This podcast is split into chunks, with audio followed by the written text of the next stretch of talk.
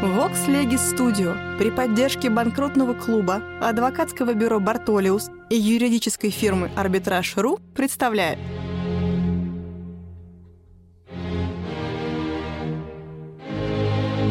Габриэль Феликсович Шершеневич.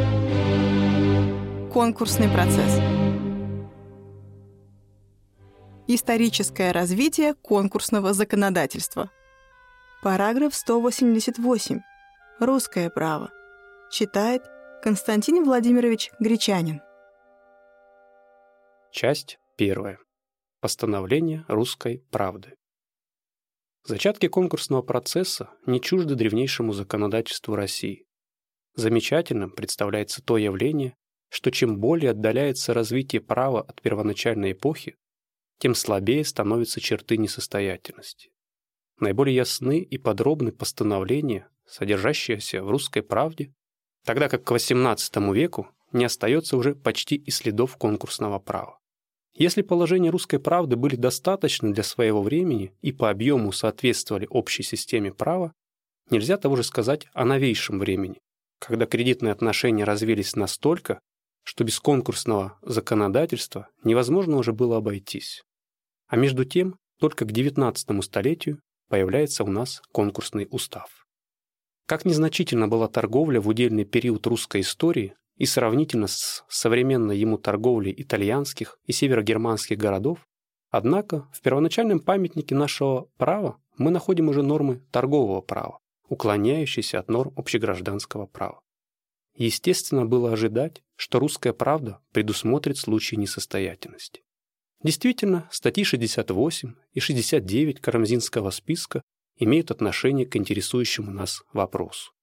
Первая статья дает понятие о двоякой несостоятельности, несчастной, произошедшей по вине должника, а также указывает способ предупреждения несостоятельности. Вторая статья посвящена вопросу о порядке распределения имущества должника между различного рода кредиторами. «Оже кто, который купец, шед где-либо с чужими каунами и стопится, или рать возьмет, или огонь, то не насилите ему, не продайте его, но как он начнет от лета платите ему, так же платить. Зани же погауба от Бога есть, а не виноват есть. Ожели пропиется или пробьется, а в безумии чушь товар потравит, то какой любо тем, чьи-то кауны ждоут ли ему, продадоут ли его, своя им воля. Статья 68. Мы имеем дело здесь, несомненно, с несостоятельностью, потому что в настоящей статье имеется в виду стечение кредиторов. Это видно как из последних слов приведенной статьи, где о кредиторах говорится во множественном числе, так и из дважды упоминаемой продажи должника, в которой не было никакой необходимости, если бы был только один веритель. В последнем случае должник должен был отрабатывать свой долг и поступить в рабство к своему кредитору. Статья 68 говорит о несостоятельности торговой, и едва ли из нее можно вывести предположение, что неоплатным должником может оказаться не только купец, занявший деньги или товар, но и всякое лицо, на которое падает взыскание в силу причиненных его действиями, обидами, убытков. В тех случаях, когда товар купца пострадает от воды, огня или разграбления, с его стороны нет вины, его потери является результатом воли Бога. Поэтому закон ограждает его от кредиторов, которые бы настаивали на исполнении обязательств и хотели бы продать его в рабство. Напротив того, в предупреждении подобных последствий представляется ему выплачивать долги свои с рассрочкой. Совершенно другое последствие имеет тот случай, когда купец потеряет свои товары вследствие пьянства, пари или истратит чужие товары. Тогда кредиторы вправе поступить с ним, как с несостоятельным должником, если, конечно, не захотят добровольно дать ему отсрочку. Сам же он уже не вправе настаивать на предоставлении ему возможности воспользоваться рассрочкой. Русская правда предусматривает еще случай явной злонамеренной несостоятельности, когда кто скроется от уплаты долгов бегством в чужую землю. Поэтому нельзя согласиться с мнением господина Станиславского, будто в «Русской правде» не упоминается вовсе о ложной несостоятельности или злостном банкротстве. Конечно, это преступление не было еще известно бесхитростным людям того времени и составляет жалкую принадлежность позднейших, более образованных веков. Оже человек, полгав кауны оу людей, а побежит в чужую землю, веры ему не яти, как и татю. Статья 133. Следовательно, при возвращении на родину человек этот не мог ссылаться на извиняющие его обстоятельства, а потому не имел права на какие-либо льготы, но подвергался преследованию со стороны кредиторов со всеми его последствиями. В статье 69 говорится «Аще кто многим должен будет, а прешед гость из иного города или чужеземец, а не ведая запустит зан товар, а опять начнет не дати гостю каун, а первии должницы запинать ему начнут. Да не дадучи каун, то вести я на торг и продати, и отдати же первое гостеви кауны, а домачным, что ся останет каун, тем ся поделять. Паки ли будут княжи кауны, то княжи кауны переже взяти, а прок в деле. Оже кто много раза имал, то то мол не имати. Из этой статьи, как и из предшествовавшей, обнаруживается, что исполнение обращалось на лицо самого должника. В то время как при невозможности уплатить одному кредитору, должник должен был отработать свой долг или поступить к нему в рабство, при стечении верителей его продавали на торгу, и вырученная сумма распределялась между кредиторами пропорционально их требованиям в деле. Следовательно, мы встречаем порядок удовлетворения, весьма близкий к римскому праву. Недостает только «in секаре». В отношении пассива интересным представляется конец 69 статьи. К удовлетворению не допускались кредиторы, которые успели взыскать значительное количество процентов, кто много раза имал. Может быть, когда сумма их достигла величины занятого капитала. Затем устанавливается самый порядок удовлетворения требований. Прежде всего получает удовлетворение князь, потом купцы иностранные или из других городов, если им не было известно задолжание несостоятельного. Наконец, местный кредитор. Из смысла статьи следует вывести заключение, что первые два разряда требований удовлетворяются полностью, а третий разряд – по соразмерности, а прок в деле. Конечно, в действительности производство представлялось более сложным, чем в статье, потому что при неумении редактировать законодатель древнего периода упускает из виду многие обстоятельства. Так, в настоящем случае остается невыясненным, кто заведовал продажей должника и распределением вырученной суммы между кредиторами. Часть вторая. Постановление договоров с немцами. Следы конкурсного права встречаются в договоре смоленского князя Мстислава Давидовича с Ригой, Готландом и немецкими городами 1229 года. В статье 10 этого договора мы находим указание порядка удовлетворения при стечении нескольких кредиторов. В этом случае как немец в отношении своего русского должника в Смоленске, так и русский в отношении своего немецкого должника в Германии пользовались привилегией преимущественно удовлетворения. Эта привилегия сохранялась по статье 11 даже в случае конфискации имущества за преступление, а же разгневается князь на своего человека. Такая же привилегия немецким кредиторам перед местными установлена была и статьей 20 договора Новгорода с немецкими городами и Готландом 1270 года. Если в указанной статье не имеется в виду непременно случай несостоятельности, все же, несомненно, подобный порядок должен был иметь место и при несостоятельности. Часть третья. Псковская судная грамота. Нам следует обратиться теперь к замечательному памятнику русского гражданского права, к Псковской судной грамоте. Статья 104 ее гласит, а которые писцы вымоут на умершего заклад грамоты двое или трое или пятеры на одну землю, или на воду, или на один двор, или на одну клеть, а у тех истцов, у кого закладные грамоты, сверх того и запись, и на того о умершего, и на его заклад, и у иных истцов не будет записи, только заклад грамот, и но им правду давши, доделят по делам. и по серебру, колку серебра, и на и доля ему по тому числу. Ож ближнее племя восхощет заклад выкупить, а оу коего истца заклад и записи на оумершего, ино ему целования нет на его дело. Нельзя отрицать того факта, что мы имеем перед собой конкурсный вопрос. Конкурса в этом случае, говорит Гольстон, конечно нет, потому что конкуренция прав вызвана не несостоятельностью, а стечением действительно существующих вечных прав на один объект. И, следовательно, необходимостью удовлетворения кредиторов именно из этого объекта. Довольно трудно применять выработанные современной теорией взгляды к древнему законодательному памятнику.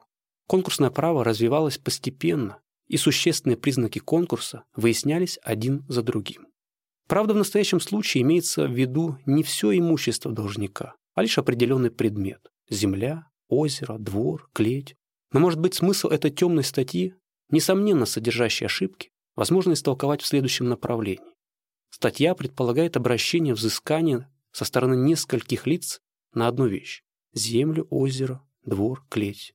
При этом обнаруживается, что одни кредиторы имеют формально установленное залоговое право, другие же его не имеют.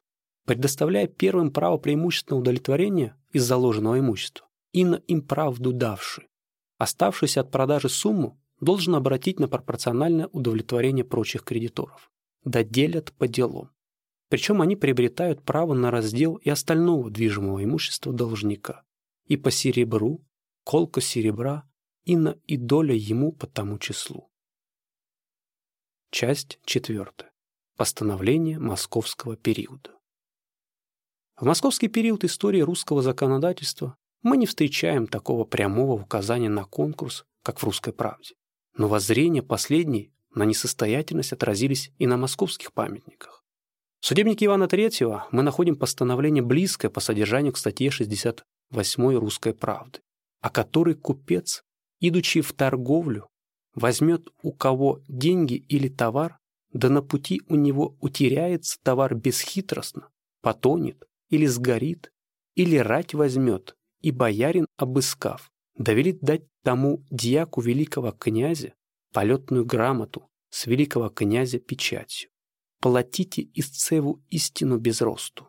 А кто у кого, взявши что в торговлю, дошед пропиет, или иным каким безумием погубит товар свой без напрасенства, и того истцу в гибели выдати головою на продажу.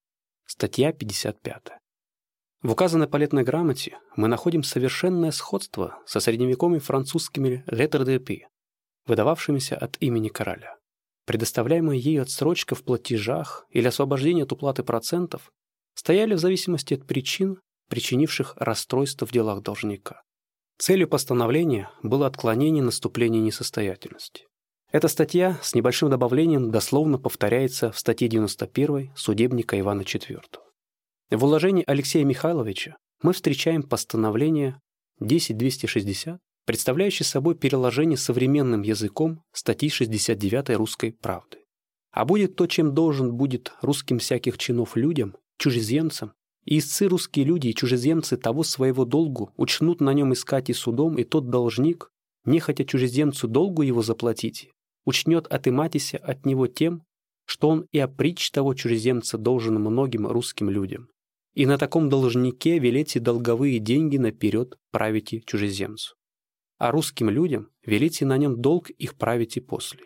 Также будет на ком доведется взятие в государеву казну, а в то же время на его учнут бить и челом истцы о долгах, и на нем наперед взять и государю, а должникам указать ему платите долги после.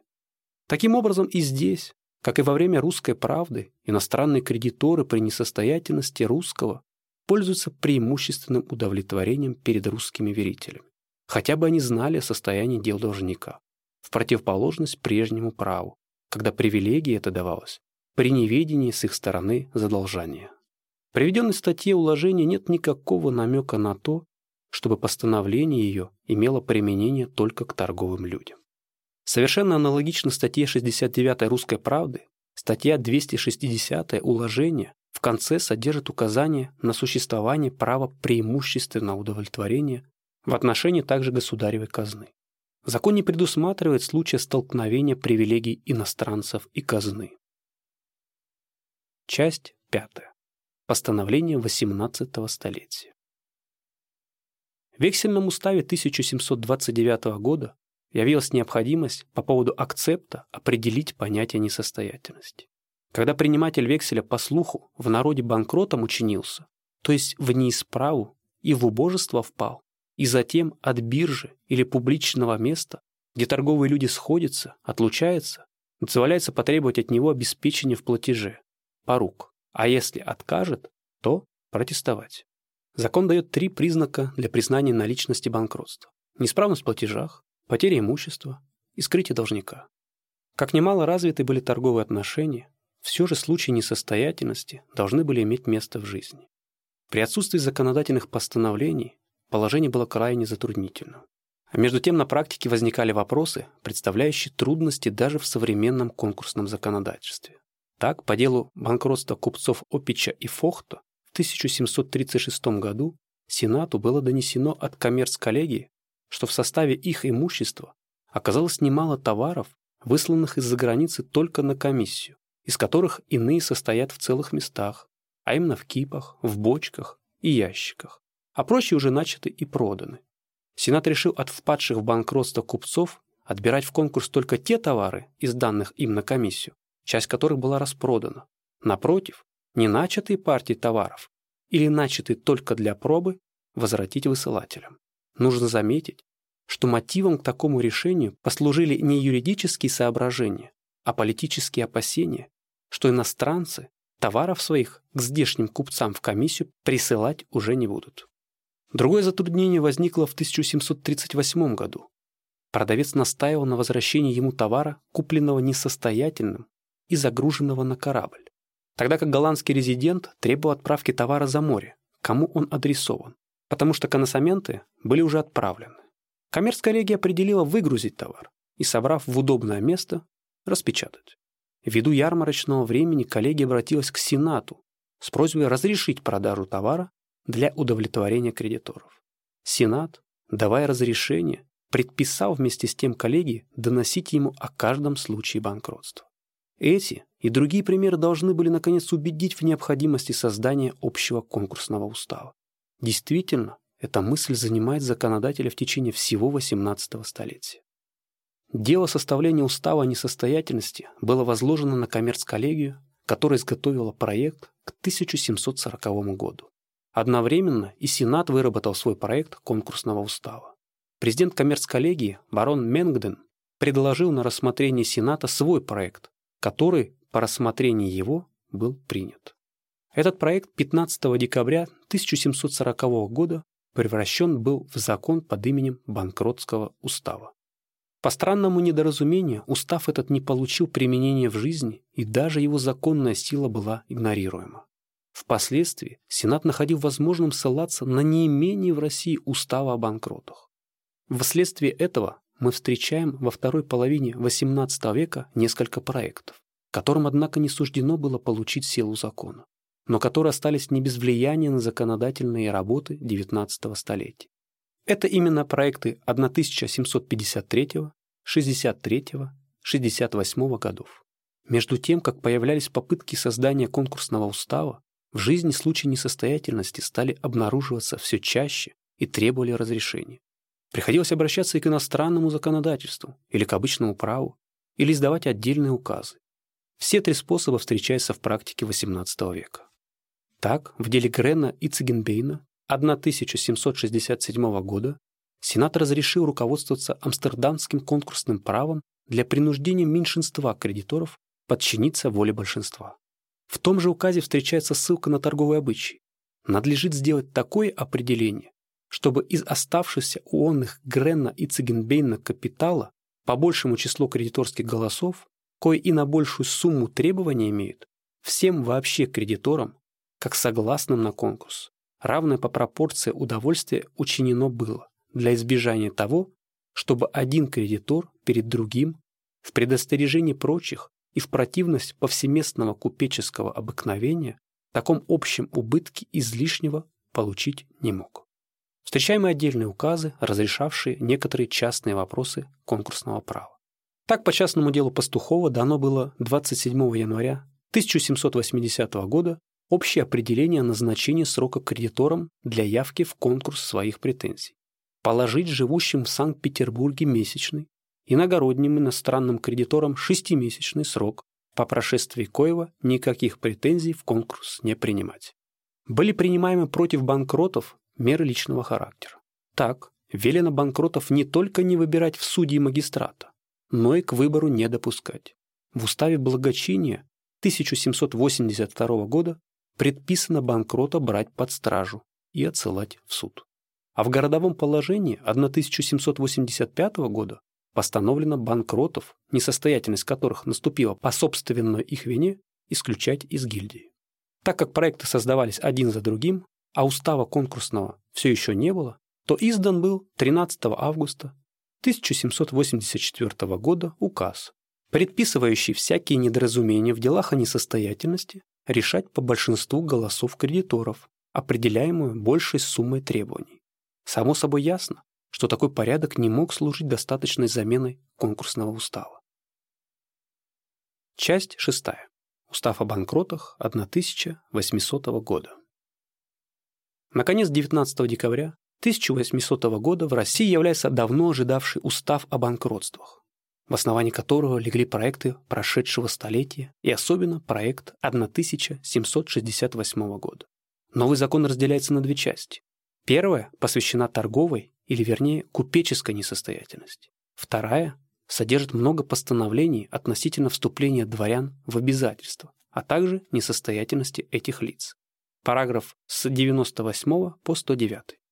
Таким образом, в первом русском законодательном памятнике конкурсного права устанавливается разница между несостоятельностью торговой и неторговой, причем каждая из них определяется особыми постановлениями. Гольстом высказывает взгляд, что во второй части устава содержатся некоторые специальные постановления относительно несостоятельности дворян, чиновников и разночинцев. Но эти постановления исключают применение правил, касающихся купцов лишь в случаях, указанных в этой части. В остальных случаях применяется правило первой части. Подтверждение такому взгляду мы не находим в уставе. Напротив, из отдельных ссылок на первую часть, параграфы 92, 108, следует заключить, что только в этих случаях допускается обращение к первой части. Банкротом по уставу признается тот, кто не может сполна заплатить своих долгов. Следовательно, в основании понятия несостоятельности легла неоплатность, недостаточность имущества на покрытие всех долгов.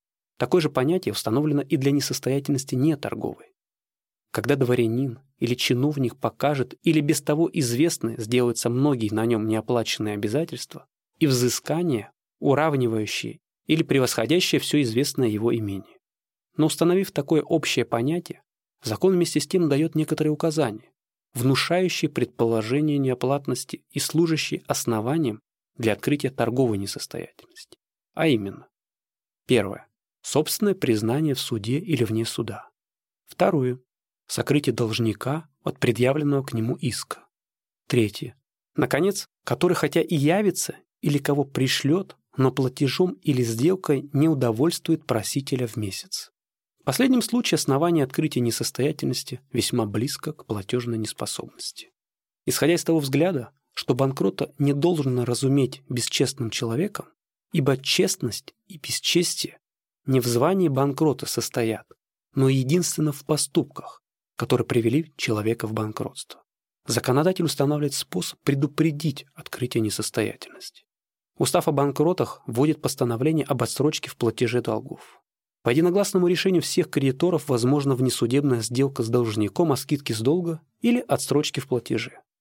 Такого должника не велено именовать ни упадшим, ни банкротом, разве только если он нарушит принятые на себя обязательства. Отсрочка для выправки может быть дана также судом с согласием находящихся на лицо кредиторов. Устав различает три вида несостоятельности, происходящие или от несчастья, или от небрежения и от своих пороков, или от подлога.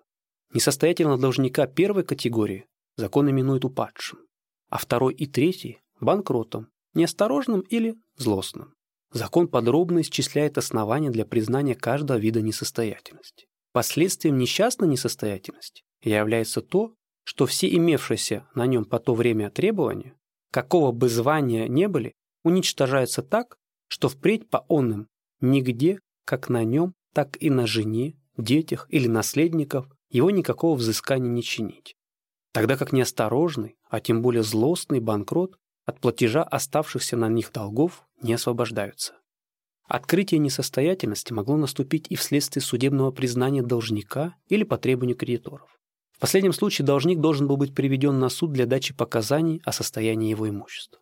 В том же присутствии суда постановлялось, чтобы все находящиеся в том городе банкротовы товары и вещи, что где может найтись, не включая ничего, кроме нужной одежды и съестных припасов, при случившихся кредиторах описаны и запечатлены были казенные и кредиторскими печатями, также конторские книги и все письма, приняв потребные предосторожности, дабы подверженное повреждению было по возможности в целости сохранено. Об открытии несостоятельности производилась троекратная публикация в газетах, а также вывешивалось объявление на рынках, ярмарках и вообще, где собирается много народа. Личные последствия открытия несостоятельности состояли в том, что должник немедленно заключался под страж, но кредиторы большинством голосов могли освободить его, удовольствовавшись поручительством. Имущественные последствия сводятся к тому, что имение должника тотчас берется в секвестр и отдается в конкурс. Во все время держания банкрота под арестом и продолжающегося потом над ним конкурса, как на его собственную, так и на каждую из домашних персону, то есть жене и детям, должно выдавать из его имения на содержание, поскольку рассудят кредиторы. Кредиторы, вызванные публикацией в суд на определенный срок, составляют конкурс, находящийся в непосредственном управлении кураторов. Последний выбирается из среды самих верителей, хотя назначение их поставлено в зависимость от утверждения суда, но не указано, чтобы суд мог отвергнуть избранных, назначить от себя кураторов. Назначение от суда могло последовать только в случае недостаточного числа верителей или несостоявшегося соглашения между кредиторами. Странным образом, закон предписывает признавать составленный таким путем конкурс за судебное место. Публикация об открытии несостоятельности обязывает всех кредиторов, а также должников или имеющих в своем владении какие-либо вещи банкрота заявить о том конкурсу в течение трех месяцев для находящихся в том же городе, 9 месяцев для находящихся в других городах или европейских местах, наконец, 18 месяцев для находящихся в других частях света. Кто установленный срок требований своих не представит, тот лишается всех своих требований. Предъявленные кредиторами претензии записываются в особой книге, после чего должны быть представлены доказательства их действительности, без чего претензия исключается из списка. Сам способ проверки доказательств предоставлен на полное усмотрение кураторов. При составлении активной массы из нее должны быть исключены вещи, отданные должнику на сохранение а также присланные ему на комиссию для продажи. Точно так же исключаются товары, найденные у должника, если они куплены были по приказу и за счет комитента и на них отправлены уже коносаменты. Возвращаются также имущество, заложенное несостоятельным, конечно, по уплате долга, обеспеченного этим залогом. Если несостоятельный отдал вещь в залог, то она может быть выкуплена у залогодержателя платежом полной суммы долга, обеспечиваемая ею. Во всяком случае, кредитор Требования, которые обеспечены залогом, удовлетворяются отдельно от всех прочих верителей. Если банкрот имел часть в товариществе, то не разрушая последнего, кураторы могут продать долю несостоятельного.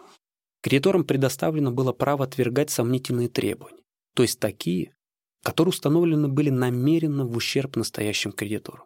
Несправедливые требования уничтожать, непорядочные переправлять и неправильные заклады требовать в конкурс. Относительно сделок, исполнение которых еще не начато, закон предоставляет на усмотрение кредиторов исполнить ли или уничтожить вовсе их силу.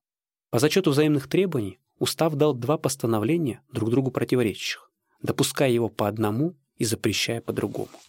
По составлению кураторами сметы приблизительного расчета следует само удовлетворение кредиторов. Раздел между кредиторами может иметь место по мере скопления наличных денег не менее впрочем, 10% всей кредиторской массы. Не запрещается начинать раздел до истечения опубликованных отдаленных сроков, когда получатся требования от всех кредиторов. Прежде всего, подлежат удовлетворению церковные деньги. Если банкрот должен в церкви или монастыри, и долги за службу и работу приказчикам и рабочим. Все остальное подлежит соразмерному удовлетворению остальных верителей. Мировая сделка могла предупредить во всякое время раздел имущества несостоятельного. Для действительности ее требовалось согласие большинства наличных кредиторов, представляющих большую часть всей долговой суммы. Таково содержание первого русского конкурсного устава. Зная состояние конкурсного законодательства в то время в Европе, нельзя не признать достоинства банкротского устава. По полноте постановлений, по ясности положений банкротский устав несомненно стоит выше устава о несостоятельности 1832 года. Особенно, если принять во внимание позднейшее издание последнего и существование такого образца, как французский торговый кодекс. Его преимущество перед действующим законодательством состоит в более точном определении признаков несостоятельности и в устранении личных последствий для несчастного несостоятельного. Часть седьмая. Последующее развитие. В практике вскоре по изданию устава возникло недоумение о силе мировых сделок, заключенных некоторыми из кредиторов с должником в несудебном порядке. По делу Солодовникова Сенат признал недействительность подобных сделок и необязательность их для кредиторов. 30 июля 1806 года состоялся Сенатский указ о неналожении секвестра на денежные капиталы, хранящиеся в Государственном заемном банке.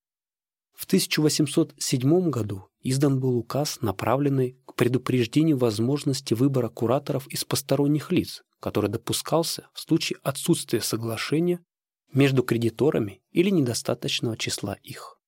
Новое постановление было направлено к тому, чтобы не обременять посторонних обязанностью куратора, уклонение от которой запрещалось.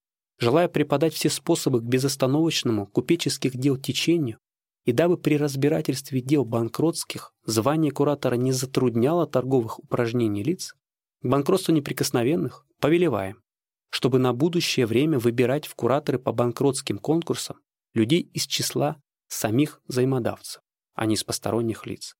Разве кто сам по собственному распоряжению и по согласию взаимодавцев примет на себя звание куратора? К существенным условиям конкурса относится одновременное стечение нескольких требований со стороны нескольких кредиторов. В указе 28 ноября 1809 года встречаем положение. Когда у оказавшегося банкротом состоит один кредитор, то не может существовать и кураторство, ибо конкурса быть не может. Вместе с тем, однако, указ предписывает суду такого кредитора удовлетворять на основании банкротского устава и при том рассматривать свойства банкротства представляя в таком случае одному онному кредитору извинить своего должника, освободить его от стражи, сократить время содержания под онной и, впрочем, сообразно уставу касательно сих обстоятельств. Таким образом, закон признавал возможность банкротства и всех его последствий даже при одном кредиторе, устраняя только деятельность кураторов, которые фактически не могли быть избраны в настоящем случае. В 1817 году по частному делу Перетуа была признана недействительность сделок, заключенных после признания себя должником несостоятельным. Часть 8. Устав о несостоятельности 1832 года. Все чаще поднимались вопросы по поводу применения того или другого постановления банкротского устава. Путем практики обнаружились вскоре недостатки законодательства и необходимость пересмотра его. Результатом явился устав о торговой несостоятельности 23 июня 1832 года, который был составлен по соображению законов, существующих с указаниями опыта, а также по соображению мнения местных комитетов в Санкт-Петербурге, Москве, Риге и Одессе учрежденных. Новый закон являлся заменой только первой части банкротского устава, потому что его постановления охватывали круг торгового сословия. Это был закон не столько торговый, в смысле исключительного применения к торговым отношениям, сколько сословный, купеческо-мещанский. Неоплатность долгов во всех других состояниях, кроме купеческого и мещанского, не принадлежит к торговой несостоятельности. С лицами, впадшими в такую неоплатность, в гильдии незаписанными, поступается на основании законов, особенно на сии случаи постановленных. Таким образом, установилась полная рознь между несостоятельностью лиц торгового состояния и несостоятельностью лиц дворянского сословия, что выразилось формально при издании свода законов. Положение торговой несостоятельности нашли себе место во второй части 11 тома, тогда как касающиеся неторговой несостоятельности во второй части 10 тома. Статьи 2299-2327. Между тем, положение неторговой несостоятельности представляли жалкий отрывок.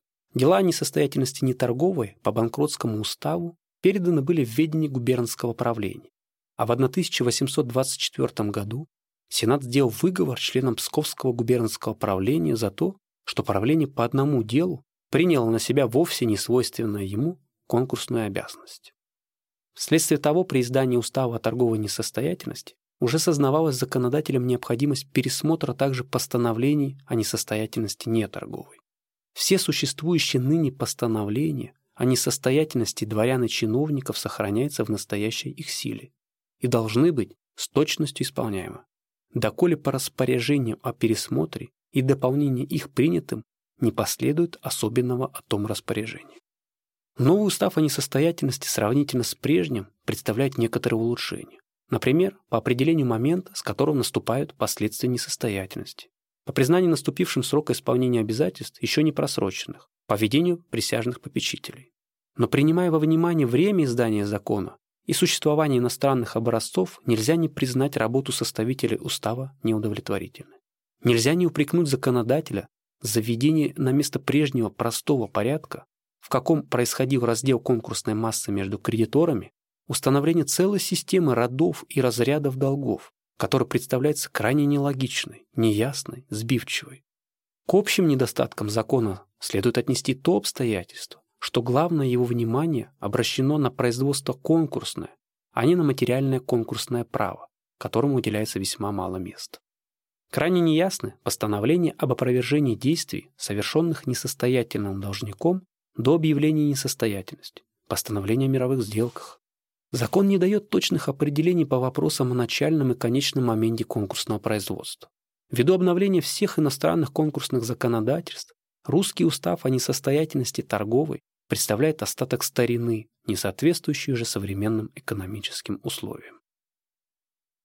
Часть 9. Дальнейшее развитие действующего законодательства. Устав о торговой несостоятельности в дальнейшем развитии законодательства подвергся незначительным изменениям. Так, 18 ноября 1836 года введены были правила об учреждении администрации по делам торговой несостоятельности. Затем, 29 июня 1839 года установлены были правила о наблюдении за делопроизводством в конкурсах и о перемещении конкурсов из внутренних городов империи в столицы и портовые города. Только в 1846 году законодатель отрешился от сословной точки зрения и распространил действие устава о торговой несостоятельности на всех вообще лиц, производящих торговлю, хотя бы они принадлежали к дворянскому сословию. Таким образом, существовал один порядок для конкурсных дел по торговой несостоятельности, регулировавшийся постановлению второй части 11 тома, и другой порядок для дел о неторговой несостоятельности, определяемый постановлениями первой части 10 тома. С введением новых судебных учреждений явилась необходимость в согласовании правил несостоятельности с новыми судебными уставами. Вследствие этого 1 июля 1868 года изданы были временные правила о порядке производства дел о несостоятельности как торговой, так и неторговой в новых судебных установлениях. Правила эти, относящиеся к формальному конкурсному праву, обязательны для окружных судов, которые ведут дела о торговой несостоятельности там, где нет коммерческих судов. Причем недостаток этих правил восполняется постановлениями Устава судопроизводства торгового. Дела о несостоятельности неторговой рассматриваются окружными судами на основании правил 1868 года. Благодаря такому историческому наслоению в настоящее время русское конкурсное право представляет собой необыкновенно пеструю картину. Правила различаются, смотря не только по тому, какого рода несостоятельность, торговая или неторговая, но также и по тому, в округе каких судов имеет место несостоятельность. Это дает полное право сказать, что то, что называется правилами производства дел о несостоятельности, в сущности не правило, а набор различных изменений, дополнений, особенностей и исключений из правил. Эта пестрота еще более усилилась в последнее время с изданием 22 мая 1884 года правил о порядке ликвидации дел частных и общественных установлений краткосрочного кредита. Кроме общего законодательства, в России действуют и местные конкурсные законы. Так, в Великом княжестве Финляндском действует самостоятельный конкурсный устав 1868 года, основанный на прусском законе 1855 года. В губерниях Привислянских имеет силу старое французское конкурсное право, содержащееся в Торговом кодексе Царства Польского. В губерниях Прибалтийских введено в настоящее время общее законодательство империи. Часть 10. Проект Устава о несостоятельности. Рядом с таким движением в области законодательства со времени издания Устава 1832 года постоянно возбуждался вопрос о создании нового конкурсного устава, который бы стоял на высоте современного западноевропейского права. Проекты устава несостоятельности создавались неоднократно. Последний по времени, 1889 года, проект составляет произведение господина Тура, в продолжении многих лет изучавшего иностранное конкурсное законодательство. Проект сохраняет и даже развивает различия между торговой несостоятельностью и неторговой. Современное разделение задачи управления между присяжным попечителем и конкурсным управлением проект соединяет в руках конкурсного попечителя. Создается особый комитет кредиторов для наблюдения за действиями последнего. Судебный надзор усиливается благодаря установлению обязанностей судьи-комиссара. Проект освещает запутанный в действующем законодательстве вопрос об опровержении действий, совершенных должником до объявления несостоятельности. Вводит совершенно новые постановления материального права и приводит в систему формальный порядок конкурсного производства. Вводя многие положения, ставшие уже достоянием западного права, проект страдает, однако, чрезмерным стремлением к буквальной подражательности уставам Западной Европы. Кроме того, многие статьи построены и изложены настолько сложно, что могут затруднить не только торговых лиц, но и опытных юристов.